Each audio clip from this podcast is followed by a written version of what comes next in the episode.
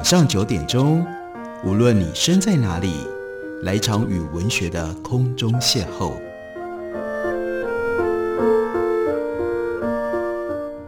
杨照谈书，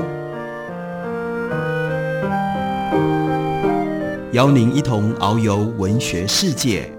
认识古今中外的经典之作。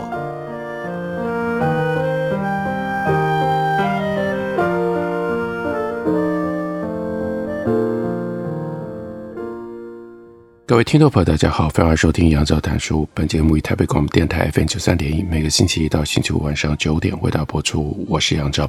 在今天的节目当中，要为大家介绍这本书是上周出版的新书，从英文翻译过来，原来英文的书名是《Ten Myths About Israel》，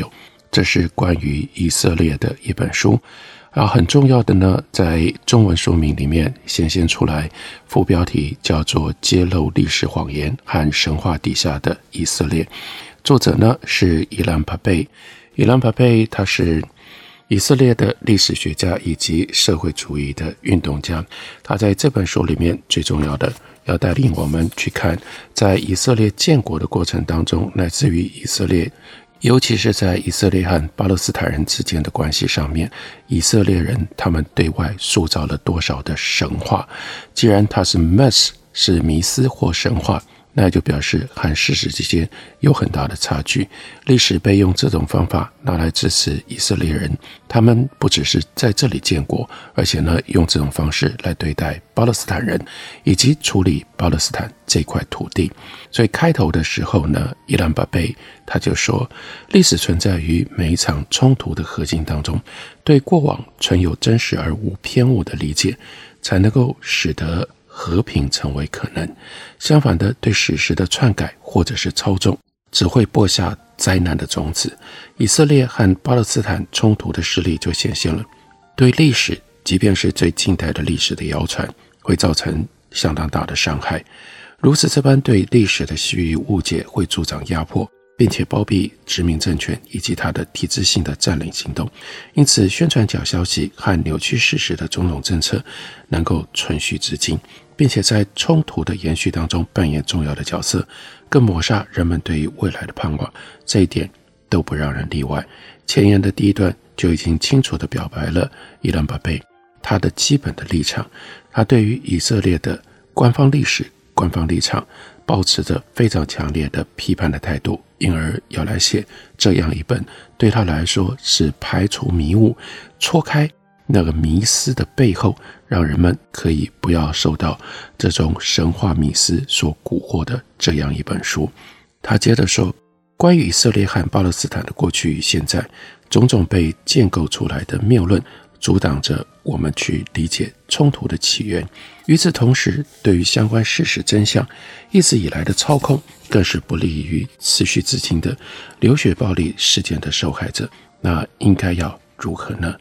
最重要的，那就是让我们来看一下几个他所提出来的关键的迷思，他用什么样方式来予以破除。例如说，很重要的第一个大迷思，在历史上。对于伊兰帕贝来说，我们非得把它弄清楚不可。那就是在以色列建国之前，巴勒斯坦这块土地究竟是如何？所以第一个迷思，他要处理的是巴勒斯坦为无人之地。他说，如今在地缘政治学上所称的以色列或巴勒斯坦这个区域，从罗马时期开始就已经是一个被承认的国家。他在远古时期的地位跟状况就已经成了相信诸如圣经之类的资料来源并没有历史价值，还认为圣书即是历史记载这两班人马他们热议的话题。学者一致同意，是罗马人给予了这片土地 Palestina 的名字，而这个古老的称呼也早于所有其他将这片土地称之为 Palestine 的类似的称呼，在罗马帝国以及其后的拜占庭帝国统治时期，巴勒斯坦都是大帝国底下的一个行省，而他的祸福也和罗马以及其后的君士坦丁堡的命运是紧密的联系在一起。从西元第七世纪中期以降，巴勒斯坦的历史就和阿拉伯以及穆斯林世界有着密切的关联，在这块土地。被、东、南三方曾经有过许多穆斯林帝国跟王朝，他们都渴望控制巴勒斯坦这块地区，因为在伊斯兰教的信仰当中，巴勒斯坦是仅次于麦加、麦地那，耶路撒冷是仅次于麦加和麦地那的圣地。当然，另外巴勒斯坦肥沃的土地，还有它特殊的战略位置，也有其他引人之处。当地考古学界的优先重点是罗马跟犹太教的遗址，因而呢，有一个叫做 Mamelukes 还有 s e l j u 这些丰富而繁华的中古伊斯兰王朝的辉煌过往，都仍然有待考古学家进行发掘。不过，部分过往统治者的丰富文化已经可以见于以色列跟巴勒斯坦的部分地区。要了解当代以色列和巴勒斯坦至关重要的时期。那是鄂图曼土耳其时期，鄂图曼帝国是在一五一七年占领了巴勒斯坦，在这里呢停留了四百年。时至今日，我们仍然能够在各个不同的层面感受到鄂图曼帝国的遗产、以色列的司法系统、宗教法庭记录、土地登记制度，还有一些建筑的遗址，都历历证明着鄂图曼人当时存在的重要性。鄂图曼人抵达的时候，他们看到的是一个几乎全部由伊斯兰逊尼派所组成的农村社会，只有一少部分说阿拉伯语的城市精英。当时犹太教徒呢，人口少于百分之五，基督徒大概占百分之十到百分之十五左右。当时世界上的犹太社群将巴勒斯坦视为圣经当中的圣地，在犹太教里。朝圣行为的地位并不像基督教或者是伊斯兰教那么样的重要。不过，部分的犹太人仍然把朝圣到耶路撒冷去视为义务。少数人以朝圣为由去造访了巴勒斯坦。不过，在 Zionism 锡安主义出现之前，主要是基督教徒因为教会的理由而希望将犹太人长期安顿在巴勒斯坦。不过，我们来看一下。以色列的官方说法、官方叙事，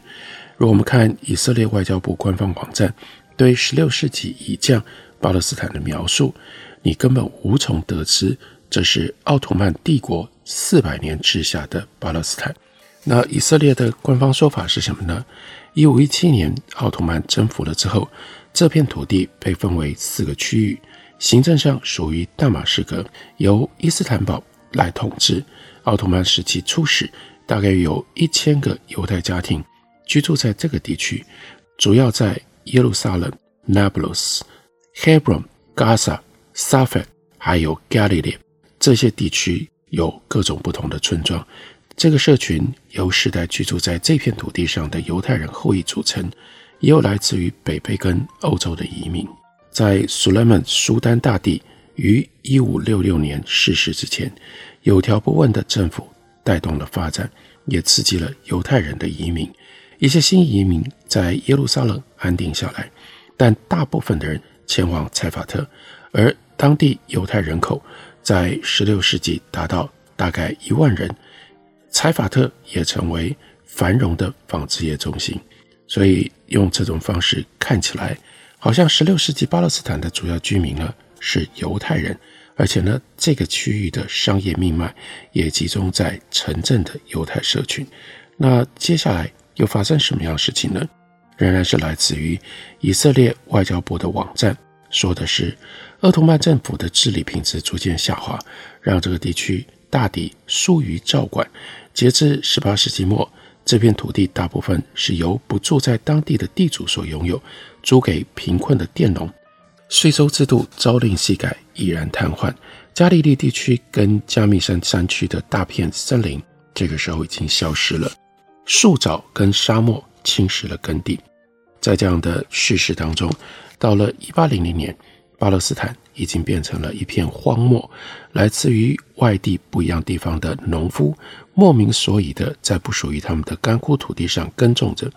同一片土地，也似乎像是一座。有着可观犹太人口的孤岛，由外地的鄂图曼人统治，受苦于帝国政府密集的垦伐计划，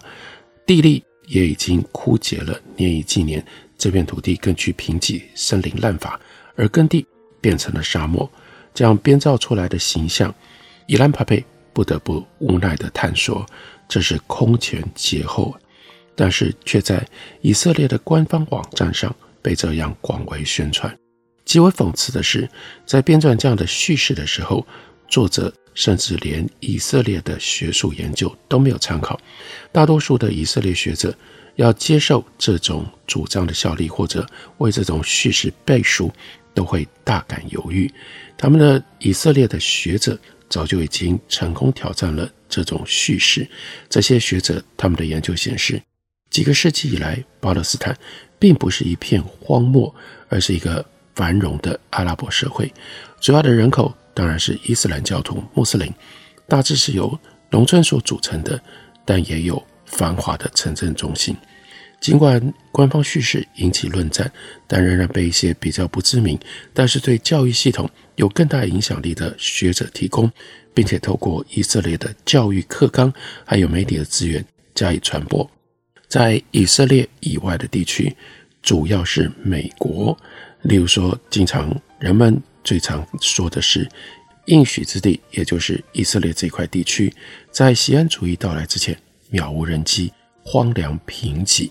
说来说去都是这种说法，不只存在，而且非常的活跃，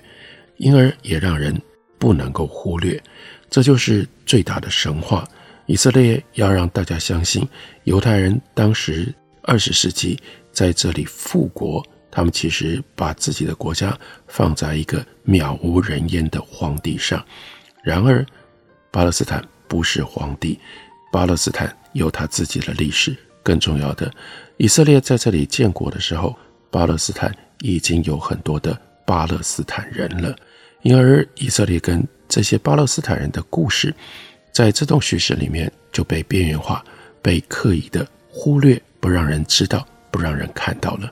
这是伊朗巴贝，他要为我们提醒，应该要破除的第一项重大的迷思。我们休息一会儿，等我回来继续聊。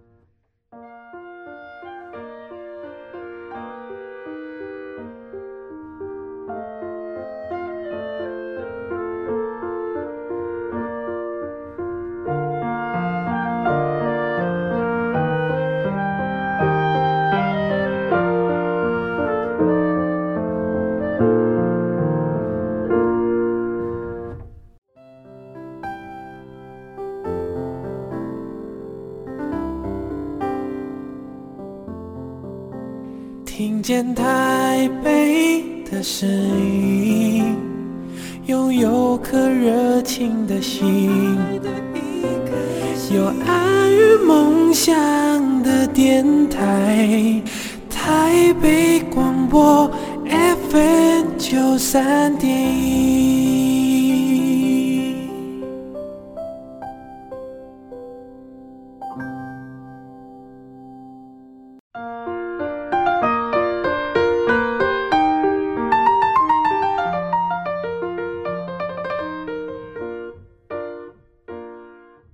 感谢你继续收听《杨照谈书》。本节目以台北广播电台 FM 九三点一，每个星期一到星期五晚上九点，为大家播出到九点半。今天为大家介绍的，这是上周出版的中译本，书名叫做《这才是以色列》。原来英文的书名是《Ten Messages About Israel》，作者是伊兰巴贝。我们再来看一下伊兰巴贝，他特别希望提醒我们，对于看待以色列的时候，常常受骗而接受的 miss，其中另外一个重要的 miss，那就是犹太人是无土之族。这牵涉到前面犹太人在巴勒斯坦建立了以色列，然后呢，当时在这块土地上，依照前面为大家说到的那样的一个 miss，他们认为巴勒斯坦当时其实是一片无人之地，那犹太人是无土之族。那既然如此，犹太人回到自己的起源地，一块无人之地，建立了自己的国家，不就是理所当然的事情吗？这是一个很大的问题。伊朗巴贝从十六世纪开始说起，当时基督教的宗教改革带来了神学跟教派的流变，另外呢，有那种 Messiah 或者是 Millennium 千禧年的末日概念，犹太人的叛逆跟回归，还有呢巴勒斯坦，这三者之间就创造了清楚的连接。十六世纪的英国教士 Thomas briman 他描绘了这三种概念，写着他们是否应当重返耶路撒冷，不能更确切了。先知四处踏访，以求确认，以求解答。布莱曼不只希望神的启示会实现，他还和从当时一直到后来许多人一样，欧洲人，他们认为犹太人，你们呢？要不然改信基督教，不然最好你们全部都离开欧洲。所以希望他们就回到巴勒斯坦去吧。百年之后，德国神学家以及自然哲学家 Henry Oldenburg 他就写着。临在世间人事所可能发生的种种变动当中，如果那个良机降临了，犹太人甚至可能重新建立帝国，而且上帝可能再度选择他们。在奥匈帝国时期的陆军元帅查尔斯·约瑟夫亲王，他是十八世纪后半叶，他说过：“我坚信犹太人是无法被同化的，无论身在何处，始终会在国家里再创建一个国家。”这是欧洲人对于犹太人最重要的一种描述，也是反犹主义的最重要的一个根据，叫做 “stay within stay”。犹太人到了任何的地方，他们就自成自己的国家，寄生在别人的国家里。当然，这是对于犹太人非常带有敌意的一种说法。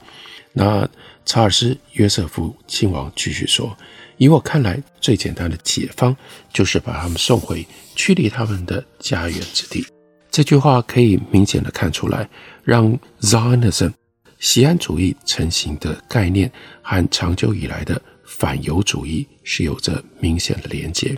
法国作家及政治家 Chateaubriand 大约也在同时间就说，犹太人是犹地亚之地名正言顺的主人。